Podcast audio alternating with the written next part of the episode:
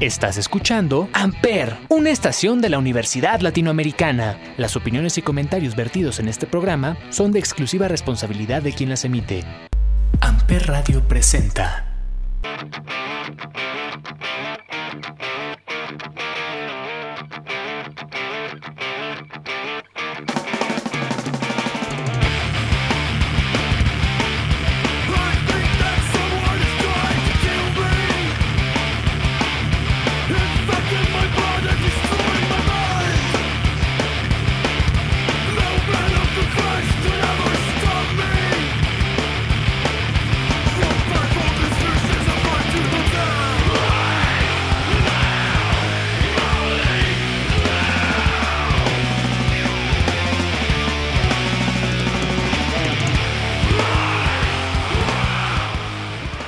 Hola a todos, bienvenidos un miércoles más a este podcast llamado Sonidos en el Aire a través de Amper Radio de la Universidad Latinoamericana. Como todos los miércoles nos acompaña Olivier. Olivier, ¿cómo estás? Hola, bien Ismael, aquí contento de estar en otro episodio más de 35 milímetros de, por Amper Radio. De sonidos. Nos, Casi cierto. equivocamos de podcast. sí, sonidos en el aire, pero. Sonidos en el aire. Y como todos los miércoles, pues ya saben, aquí vamos a hablar de música extraña, de música underground o de datos extraños que a nadie le importan sobre la música. Eh, en esta ocasión, pues como ya escucharon, vamos a hablar de una banda bastante icónica que todos sus miembros son bastante virtuosos, todos sus miembros comparten incluso labores vocales y que en su haber ya tienen ocho discos de estudio con bastante mérito porque cuatro de ellos comparten temáticas conceptuales.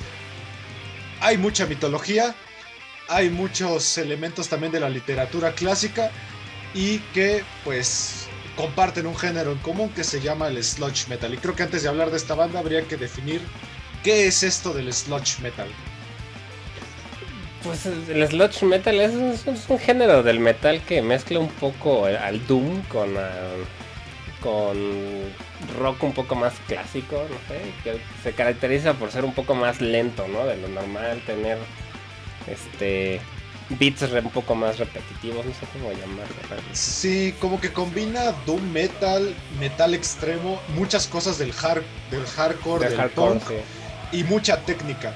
Eh, uno de tal vez de los eh, de las bandas más conocidas de este género puede ser los Melvins, Neurosis, eh, ¿cómo se llama esta banda? Este, ah, espera, se me olvidó el nombre.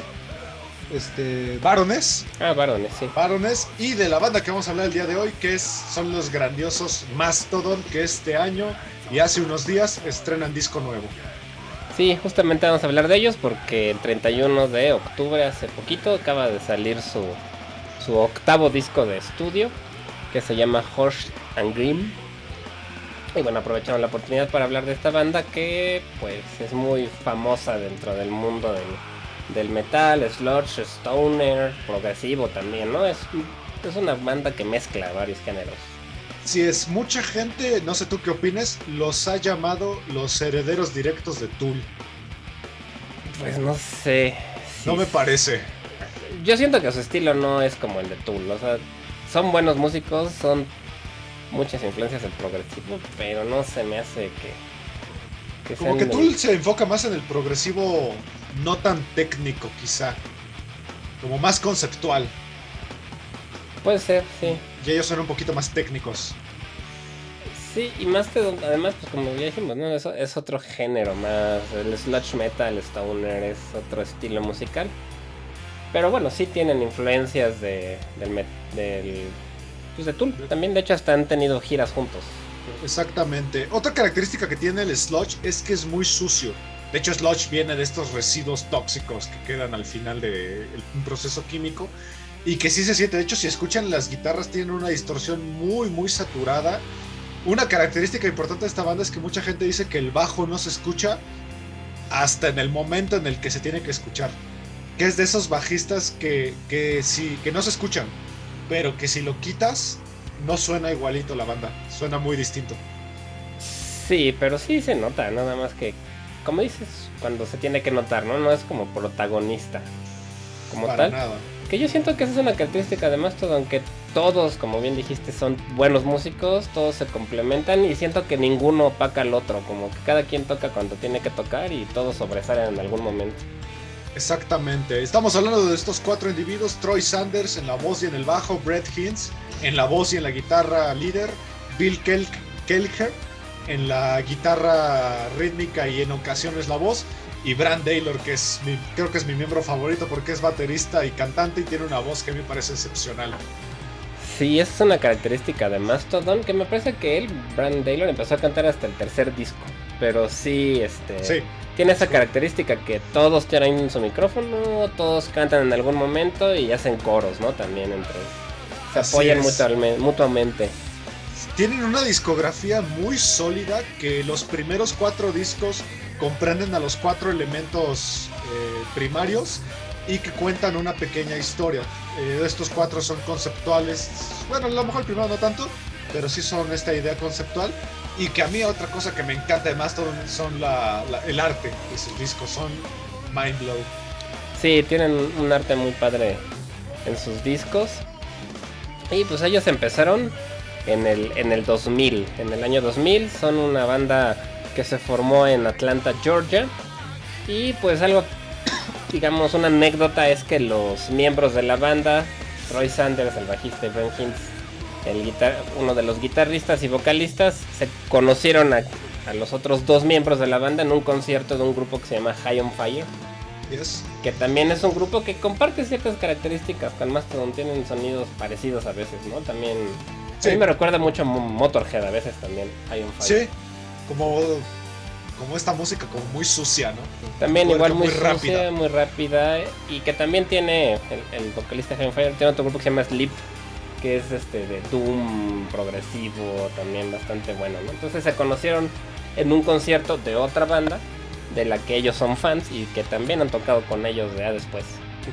Así es. Y pues bueno, en el 2002 sacan su primer disco, su álbum debut llamado Remission, que creo que es de mis portadas favoritas de la historia del metal. Es un caballo que, que Brand Taylor dice que era un sueño que él tuvo. Perdón, Troy Sanders dice que es un sueño que él tuvo en el que un caballo empezaba a tener como una combustión en su cuerpo y se explotaba. Es un disco increíblemente, su, es increíblemente visual y que es un disco que habla sobre varios temas, sobre el holocausto, sobre explosiones nucleares y que al final es el disco tal vez menos accesible de Mastodon. Pues es donde empezaban apenas a, desarrollar su estilo, pero pues es un disco que le fue muy bien en el 2002. Este, un disco que le fue muy bien y donde ya empezaban a sentar las bases para lo que va a ser su música, ¿no? Pero sí, como, como empezaban, pues es el disco menos accesible, tal vez un poco más ruidoso, digamos. Es muy ruidoso. De hecho, la gran mayoría de las letras ni siquiera le entiendes nada de lo que están diciendo. Porque la voz de Brett, Brent Hintz es muy característica, como que incluso cuando habla en entrevistas no le entiendes nada a lo que está diciendo. Es muy rara su voz. Sí, a mí me gusta su voz, pero es una voz muy característica. O sea, sí. Él, bueno, Brett Kings tiene. Pues es como el más rockstar de la banda, ¿no? Es el que es como el más rebelde, el que toma drogas, alcohol. Entonces, muchas veces lo entrevistan y el güey está borracho. Entonces, por eso no. A veces por eso habla medio extraño. Pero sí, sí es el, digamos, el disco más sucio. Y pues igual empezaba, ¿no? Entonces la producción no era tan grande apenas estaban conociendo como banda, entonces sí se nota que, que apenas empezaban. De hecho, como anécdota, Brett Hintz grabó todo el disco ebrio. Sí, justamente dicen que cuando llegó, que la primera vez que se juntaron el tipo estaba tan borracho que no pudieron tocar nada. Exactamente. es un sonido muy sucio, muy inspirado en el hardcore. Eh, y que al final termina siendo el preámbulo a lo que vendría después. Este es el disco del elemento del fuego, de hecho, todos los primeros cuatro discos arriba del nombre traen un símbolo. Este trae el símbolo del fuego. Y algo curioso es que los primeros cuatro discos traen una canción que habla sobre John Merrick, que es conocido como el hombre elefante. Sí, este, del que hubo una película dirigida por David Lynch. Así es. Sobre este eh, personaje. Y bueno, esta es la más explícita. La canción se llama justamente Elephant Man y es la que cierra el disco. Sí, y la verdad es que a mí sí me gusta, aunque suene más sucio. Vamos Sí, es el, es el más sucio, creo. De ahí nos vamos a ir con el disco que representa el agua, pero no sin antes escuchar una canción de este disco. Que no sé si quieras poner a lo mejor March of the Fire Ants, que tal vez es la más icónica.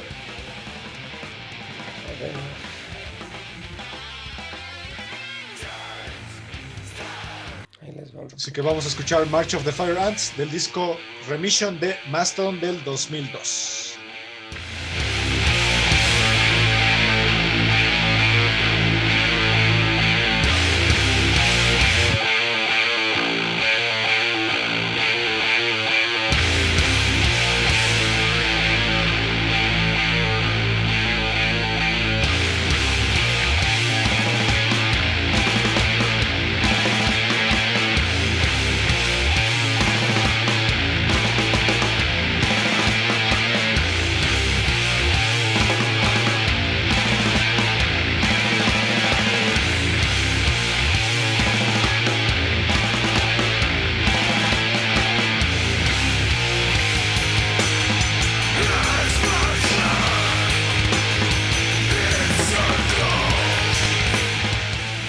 Esto fue March of the Fire Ants del disco Remission de Maston del 2002, su disco debut.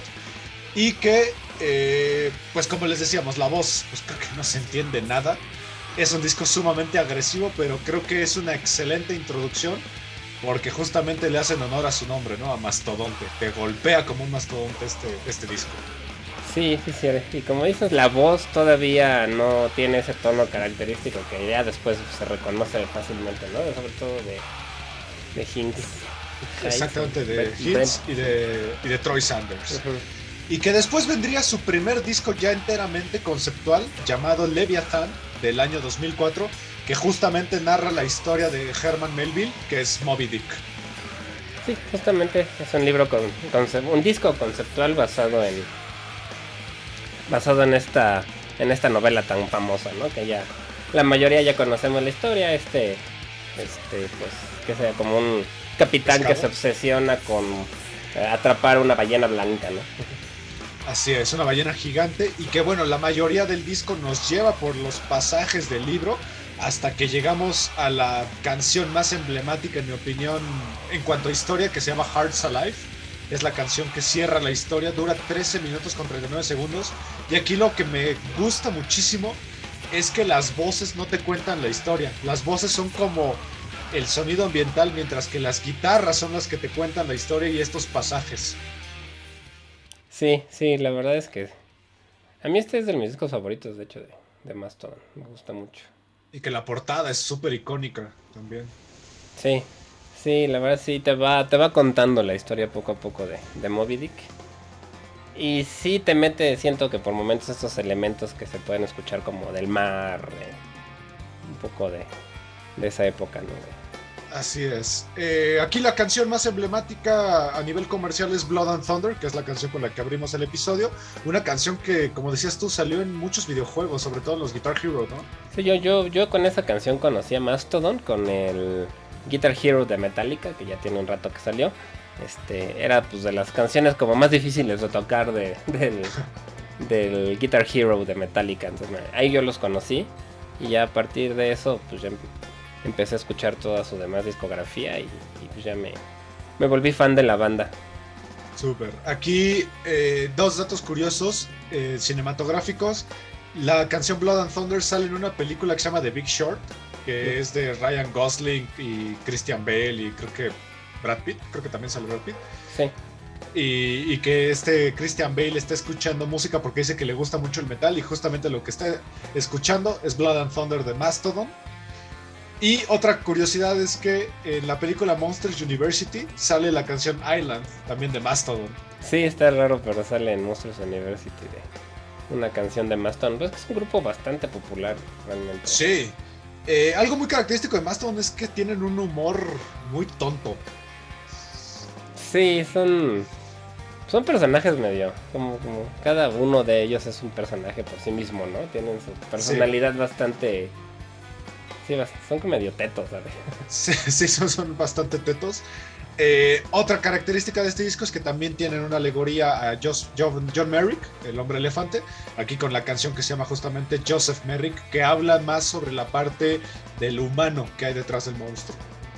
Y estas son instrumentales, estas canciones que sí. es pura, no, no tienen voces, pura música. Exactamente, y como decíamos, la, la música acompaña la historia y las voces solamente es como la ambientación. Exacto, te van contando poco a poco.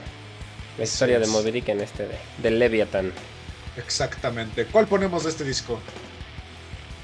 Pues podemos dejar esta que ya está, la Hearts of Hearts Vamos a escuchar Hearts Alive de Leviathan, el segundo disco de Mastodon del 2004.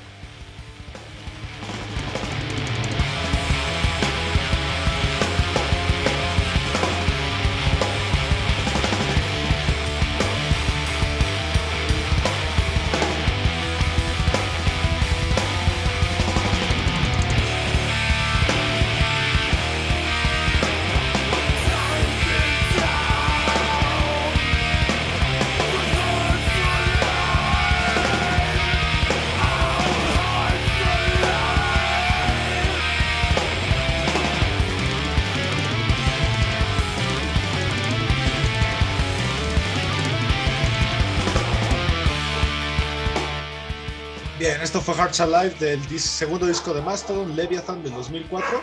Y que bueno, esa es la canción con la que cierra la historia del disco y eh, cuenta la, la batalla del capitán con Moby Dick.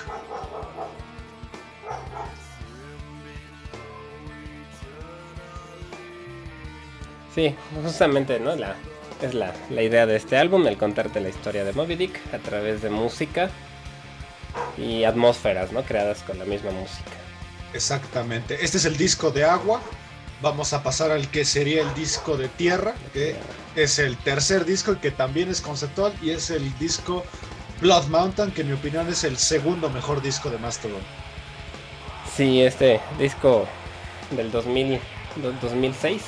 Así es. Que, que, son bastante constantes, ¿no? Han sacado un disco cada dos años más o menos. Es un buen rato.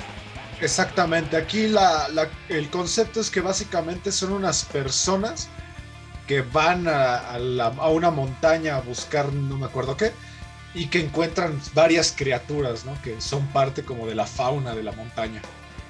Sí, sí, esta es este, sí, como dije, por lo que dicen, pues se imaginaron todo lo que podría sufrir un, un escalador o algo así al tener algún accidente, perderse en la montaña, todo lo que le podría ir pasando en esta son circunstancias adversas, ¿no? A un montañista.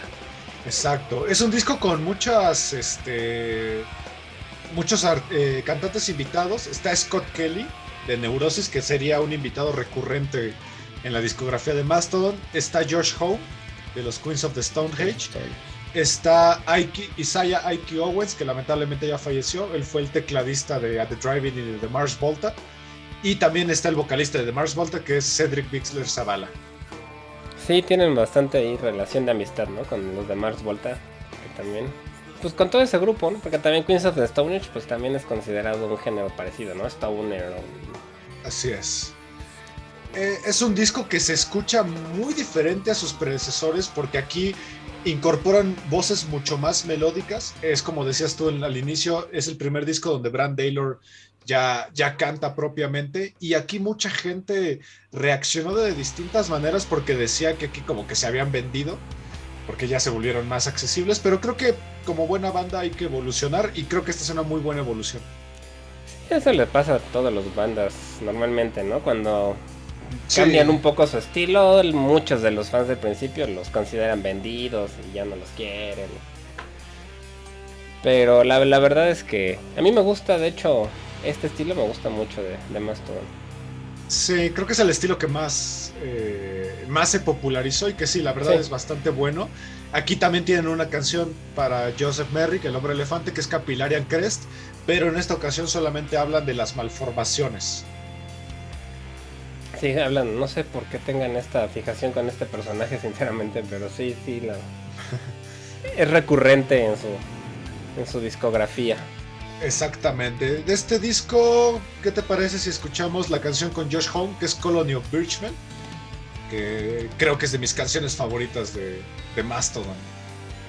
Vamos a escucharla.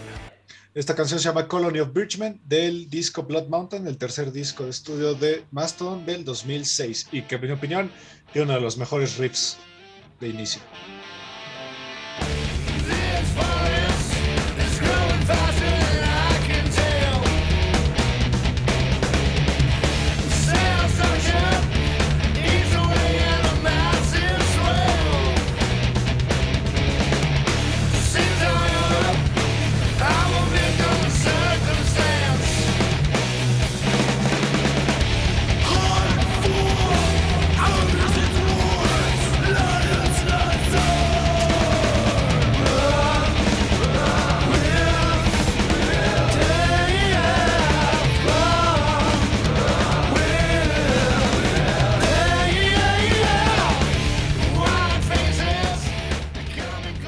Bien, esto fue Colony of Bridgman del tercer disco de estudio de Mastodon, eh, Blood Mountain del 2006.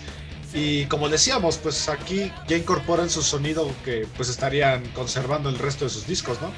Sí, realmente es, es con la voz un poco más melódica, aunque no sea 100% melódica tampoco, un poco más melancólica tal vez. Y se entiende también un poco más claro, ¿no? La, la producción ya se nota la evolución de la producción. Sí, aquí como que Troy Sanders ya le bajó mucho a lo gutural y ya se Sí. apenas se entiende lo que está diciendo, ¿no? Sí, ya, ya, ya se entienden un poco más las letras, ya está más producido. Lo que muchos de los fans anteriores lo vieron como que se estaban vendiendo o estaban tocando música más tranquila, ¿no? Pero si lo escuchan, pues sigue siendo metal bastante pesado realmente. Sí, un metal muy... que se le conoce también como metal alternativo. Sí, sí, sí. Y bueno, de aquí nos vamos al 2009, donde sacan lo que para mí es su obra maestra, el mejor disco de Mastodon. Un disco que habla de Stephen Hawking, de los agujeros de gusano, de los viajes en el tiempo, de los ares de Rusia, de los viajes astrales y de Rasputín. Sí, este es un disco que no es conceptual como tal, ¿no? O sea, no, no, no es una historia. También, este, me supone que el, el baterista también lo hizo en homenaje a su hermana que se suicidó a los 14 años, Así es. que también tiene mucho que ver con la muerte y con esta melancolía. y todo eso. Exactamente. Estamos hablando de Crack the Sky, que de hecho Sky sí se refiere a cielo, pero le agregan una E al final en homenaje al nombre de su hermana fallecida. Y que es un disco que nos habla sobre varias cosas, empezando sobre una persona que tiene un viaje astral y termina encerrado en el cuerpo de Rasputín durante la era de los Ares. Sí, la verdad es un poco viajado, digamos que eso. Su concepto, ¿no? Que la verdad es que pues, les, les gusta la historia, se ve que saben, que, que leen, ¿no? Porque sí tienen muchos temas que tienen que ver con la literatura, con la historia. A mí me da risa porque los cuatro se ven como super rednecks, ¿no? Sí, sí, la verdad es que físicamente sí. A mí el que mejor me cae es el Brent Hinds o no sé cómo- Hints. Hinds. Sí. Porque él es, está como chistoso y además tiene unos tatuajes muy característicos en la frente, como son como unas hojas como de indios, ese estilo. Como maoris. son como Maoris, no sé, parece, no sé exactamente qué es, pero como unas hojas tiene tatuadas en la, en la frente y además pues es el que, que pues, el más vocal, el más como con personalidad de rockstar, ¿no? Digan. Así es. Eh, vamos a escuchar antes de seguir a esta canción que creo que es la mejor canción del disco llamada Oblivion.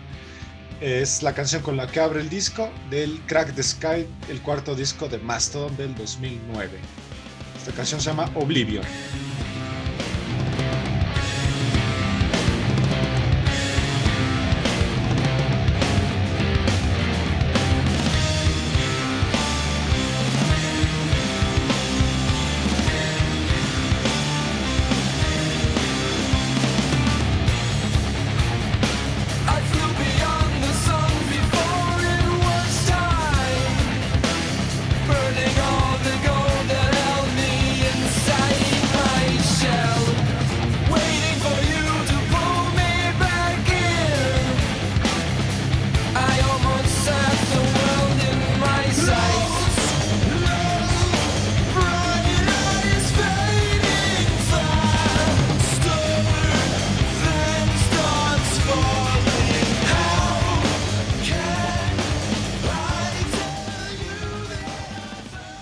Bien, esto fue Oblivion del Crack the Sky, el cuarto disco de estudio de Mastodon. Algo que a mí me gusta mucho de este disco es que grabaron muchas voces en segundo plano, que solamente si le pones atención por ahí las logras escuchar. De hecho, ahorita escuchamos unos como wow, wow, por ahí. Sí, esos son para.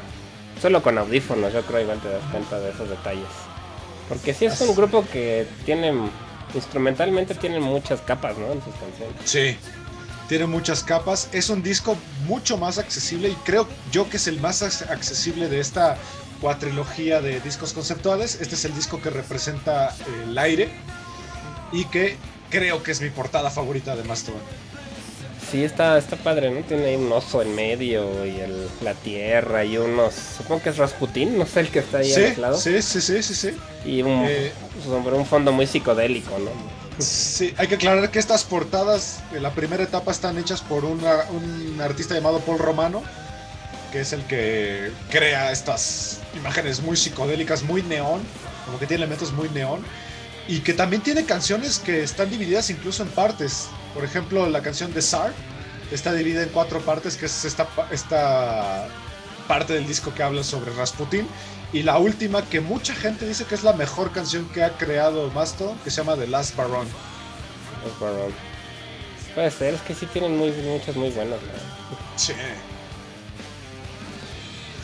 Y pues bueno, de ahí nos vamos a lo que mucha gente considera el inicio de la decadencia de Mastodon. Porque aquí como que ya empezaron a hacer discos un poquito más flojos. A mí no me parece, simplemente creo que encontraron la fórmula y les gustó mantenerse ahí. Y es un disco llamado The Hunter, que hace homenaje al hermano de Brett Hills que murió de un infarto eh, cazando. Durante una cacería. sí. Así es. Sí, este yo creo que fue de sus discos más criticados, ¿no? Precisamente porque igual se vendieron, ¿no? Tienen algunas canciones un poquito más, no, no comerciales, pero menos pesadas, digamos, ¿no? Entonces tal vez por eso lo, lo Sí. consideran así. Pero realmente eh, a mí me gusta también el disco. Sí, es que ¿sabes qué pasa? Puede ser el productor. El productor es Michael Isondo, que ha producido ah, desde Avenged Sevenfold hasta 50 Cent, Maroon 5 y Alanis Morissette. Tal vez por ahí metió tantita mano, ¿no? Pues sí puede ser que el sonido haya sido un poco más pop. Pero por otro lado fue de sus discos más exitosos también. Sí, y que esta Como- canción a mí me revienta los oídos. Me parece buenísimo ese riff. Vamos a escucharla tantito, se llama Black Tongue, del disco de Hunter, el quinto disco de estudio de Mastodon del 2011.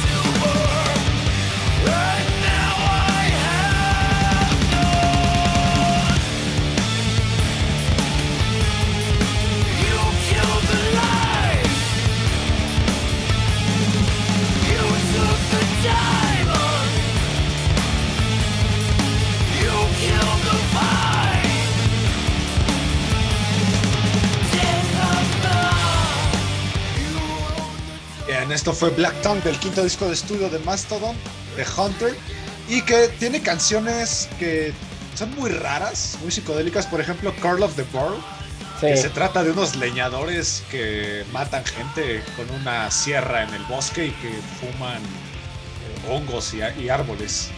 sí, de hecho esa fue la que criticaron más porque igual es la que suena un poquito más comercial, pero pues tampoco me parece muy A mí comercial. me encanta, a mí me parece una gran canción. Es la El, que vide- estamos el video está chistoso también. Es lo que decíamos hace rato. Tienen un humor muy peculiar que a veces la canción suena muy épica, pero el video no tiene nada que ver. Sí, de hecho, sí, sí, es como raro. Esta también tiene la que este disco que es el primero en el que el baterista Brand Taylor compuso y cantó completamente una canción. que se llama Creature Lips. Creature Lives. Esa la escribió y la canta el baterista completa, ¿no? La canción. Así es. Eh, una, algo que me encanta de este disco es la portada porque el video de Black Tongue, eh, la canción que pusimos anteriormente, es una escultura de madera y que el video es el proceso de cómo lo hacen. Y a mí me parece un video que podría ver todo el tiempo. Me parece hipnótico. Sí, sí está padre la, la portada. Que la portada es como el dibujo de la escultura, ¿no? Sí, Pero realmente es una escultura de. Se llama Sad Demon Oath de AJ Fossick. exactamente. Es de, es de madera, ¿no? Sí, es de madera, es tallada en madera. Y pues va bien con lo del Hunter y con todo este Sí. vibra redneck que tienen. Exactamente. De hecho, el video de Crown of the World es muy redneck. Sí. Sí, sí. Entonces de aquí pues saltan a un disco que re- retoman un poquito la parte pesada y le meten mucho a lo que es eh, la psicodelia. De hecho la portada es totalmente psicodélica y es uno de los discos que más me gustan de Mastodon. Se llama Once More Around the Sun. Es un disco del 2003, 2014 y que tiene una de mis canciones favoritas que es The Motherload, que tiene uno de los mejores riffs y uno de los videos más ridículos que pueden encontrar en el metal. Sí, sí está. Pero está padre, man, todo. También es muy buena la portada, también está bien padre del, del disco, ¿no? Sí, es muy psicodélica. Igual, muy psicodélica. Si escuchen ese riff. Esto es The Motherload de Once More Round the Sun, el sexto disco de Mastodon del 2014.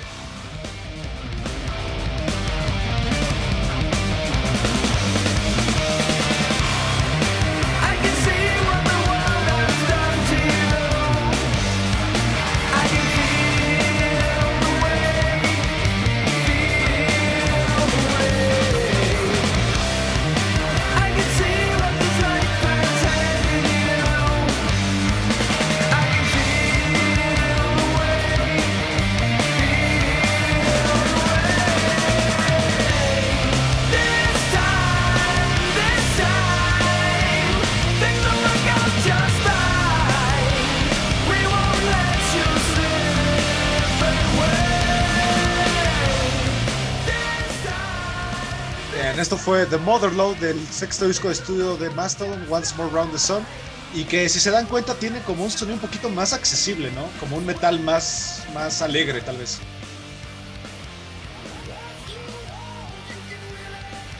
Sí, está un poco más, pues no alegre como tal, ¿no? Porque el disco pues, parece que estuvo, es que está basado en la muerte realmente y en este, circunstancias así, pero sí suena mucho más feliz que, que otros, ¿no? Yo creo que la característica que tiene es que ya tiene coros más pegajosos también, Sí.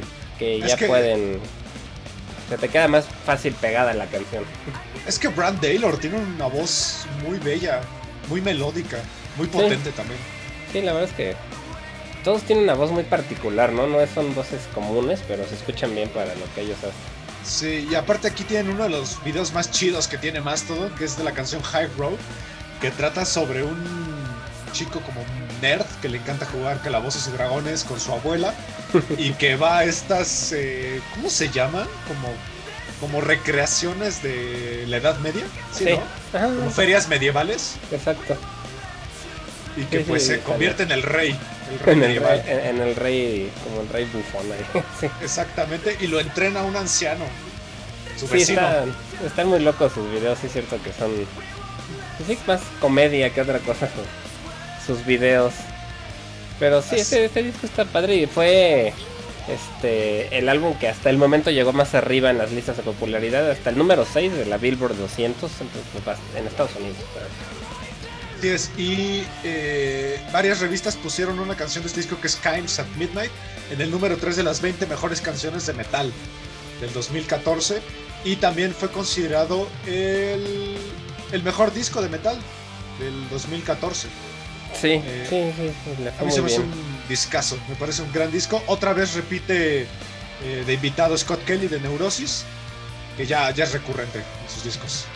Sí, se ve que son que son amigos, ¿no? Pues Neurosis es un grupo muy importante de post-metal y de, de sludge. Tienen ahí, son, fueron Sí. bastante influ- influyentes por muchas bandas, ¿no? Sí, exactamente. De aquí una banda de bandas, no sé. Una banda de bandas. Sí. Exactamente. De aquí nos saltamos al 2017 con el disco más importante a nivel comercial quizá porque ganan su primer Grammy que es el Emperor of Sun, que es un disco dedicado al cáncer. Es un disco Sí. que ellos dedican ya que la esposa de Troy Sanders eh, padecía de cáncer y no me acuerdo quién de ellos, su fami- un familiar murió de cáncer. Creo que de Kings, ¿no? Kings. Creo que su mamá, de Brad Hines, murió de cáncer. Ajá, ajá, sí. Sí, es una.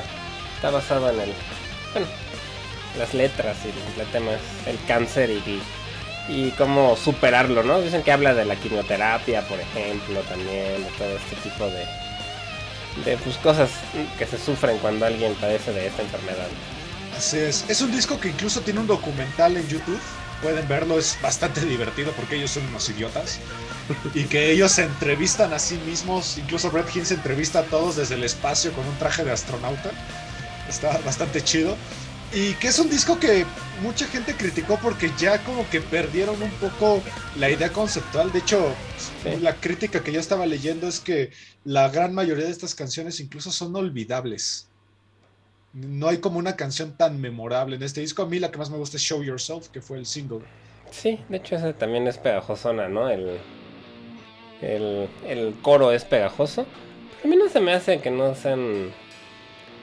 Tal vez ya es un poco la misma fórmula del anterior, ¿no? Se escucha un poco repetitivo, tal vez. Sí. Sí, creo que. En mi opinión, creo que sí es el disco que menos me gusta. Eh, mucha gente lo criticó como un mal disco, un disco nada más como de que tenemos que sacar un disco. Y que mucha gente pues dijo que no merecía su Grammy, pero pues bueno, los Grammys al final no, no son como una regla, ¿no? Pues no, además también los Grammys premian la parte comercial y comercialmente sí le fue bastante bien. Exactamente, aquí otra vez repite Scott Kelly y tienen otras, por ahí algunas otras, este, invitados. Así que, bueno, pues vamos a escuchar el single que sacó este disco, su primer single, una canción pues bastante pegajosa y que a mí me gusta mucho. El disco se llama Show Yourself, donde otra vez Brand Taylor nos deleita con su, su inigualable voz, ¿no? Este Show Yourself del séptimo disco de estudio Emperor of Sun de Mastodon.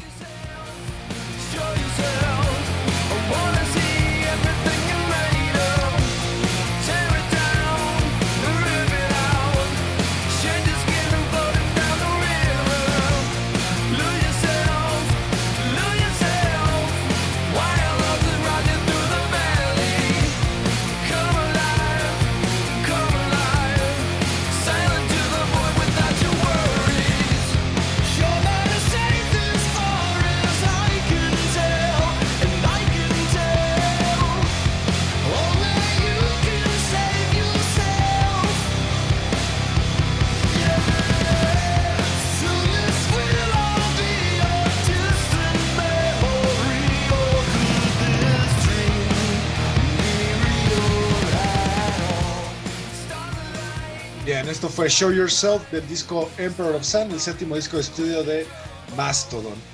Eh, algo curioso de, esto, de estas presentaciones es que se, eh, Brett Hinn se disfraza mucho en vivo. Se viste mucho como de beisbolista, ¿no? Parece que le gusta Sí. mucho el béisbol y luego Sí, sale sí, con uniforme de beisbolista.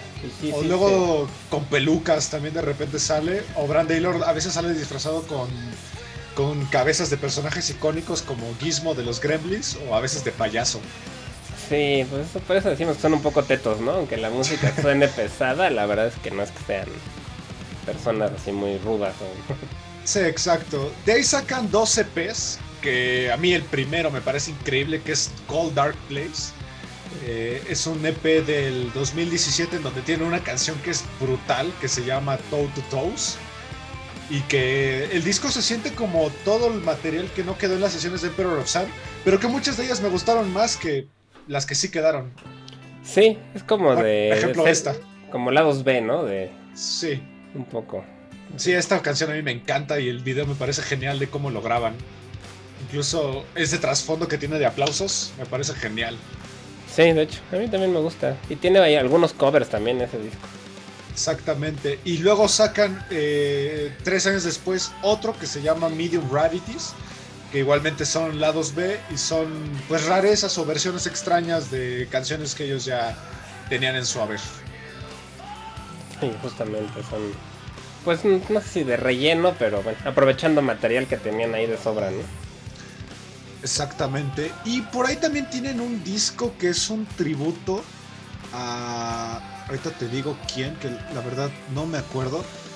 Creo que era su manager o no. sí, su manager era. murió Sí, ¿verdad? de. Hace poco murió de cáncer y tienen el Stairway to Heaven. Hicieron Exacto. un cover para su.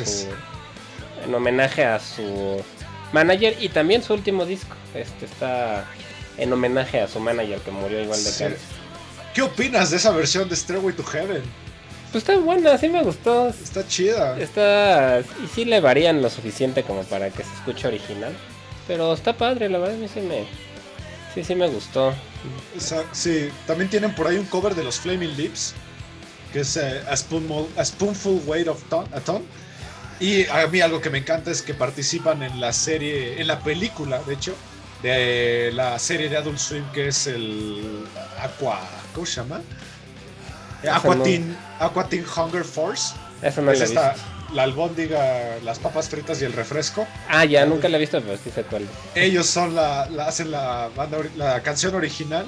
Y otra cosa que le gusta mucho a los fans de Game of Thrones es que salen en Game of Thrones.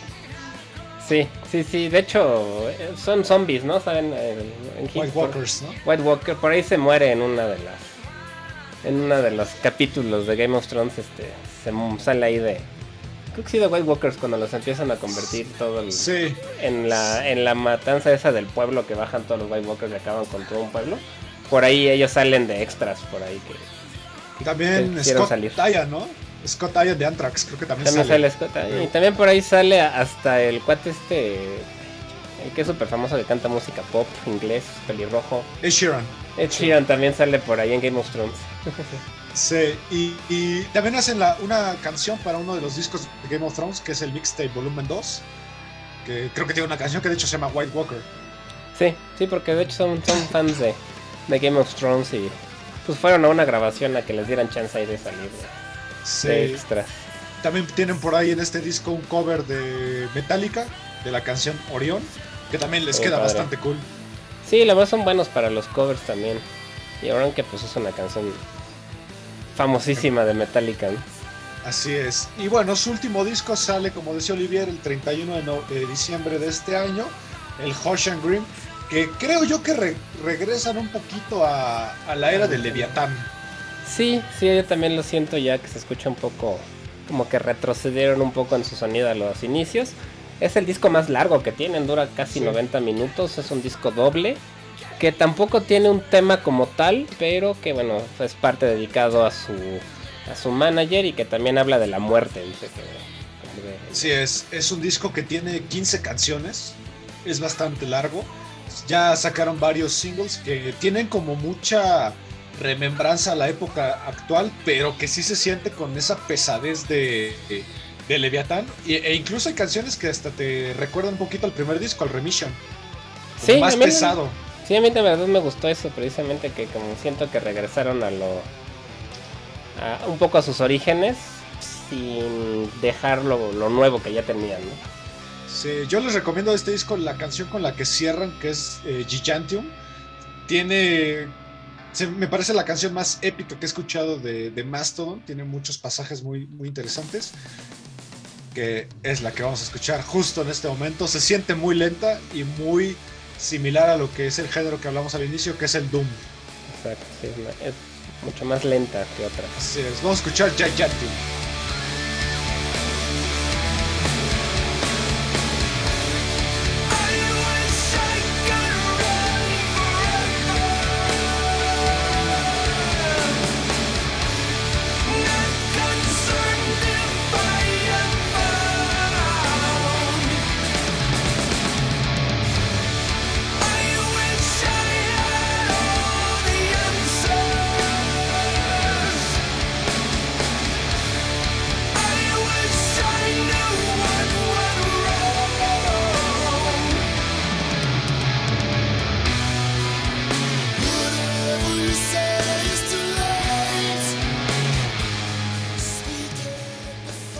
Bien, esto fue Gigantium del último disco de estudio de Mastodon llamado Hush and Grim.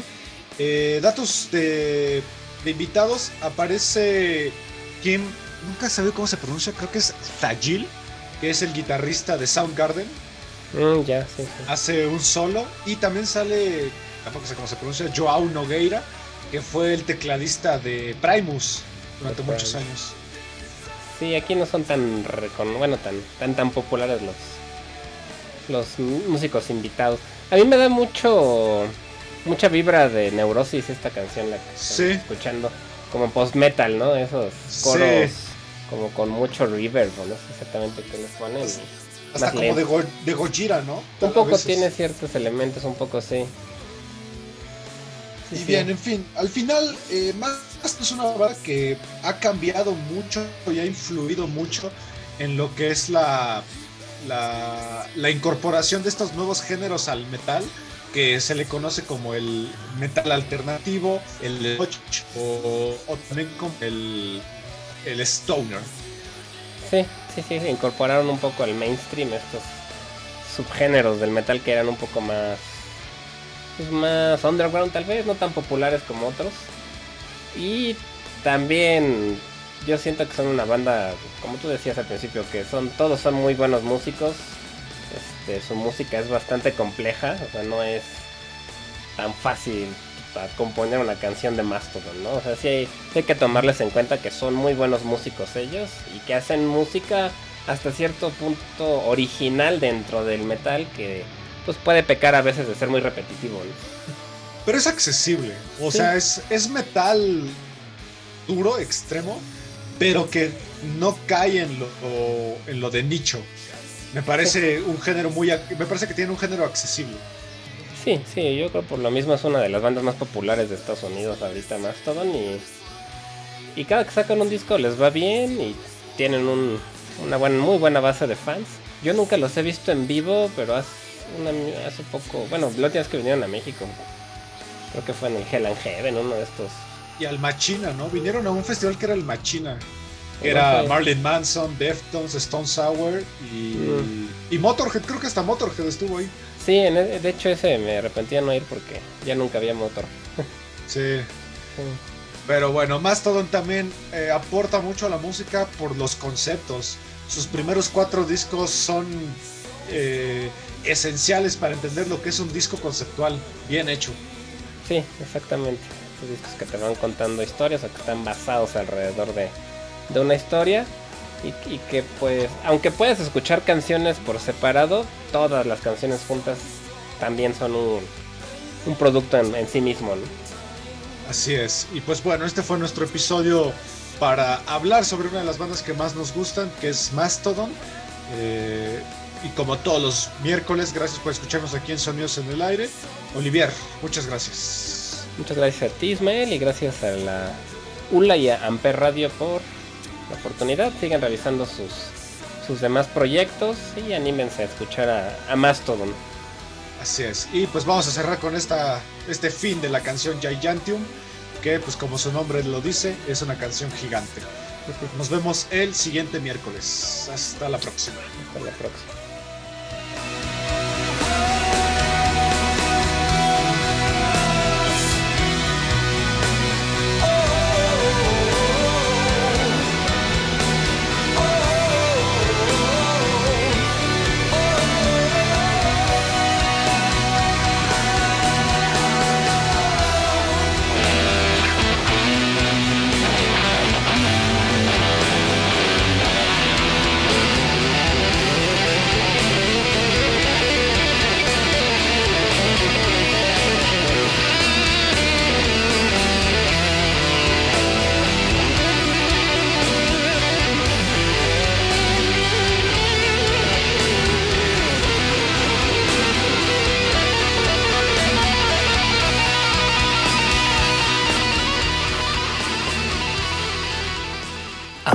Radio presentó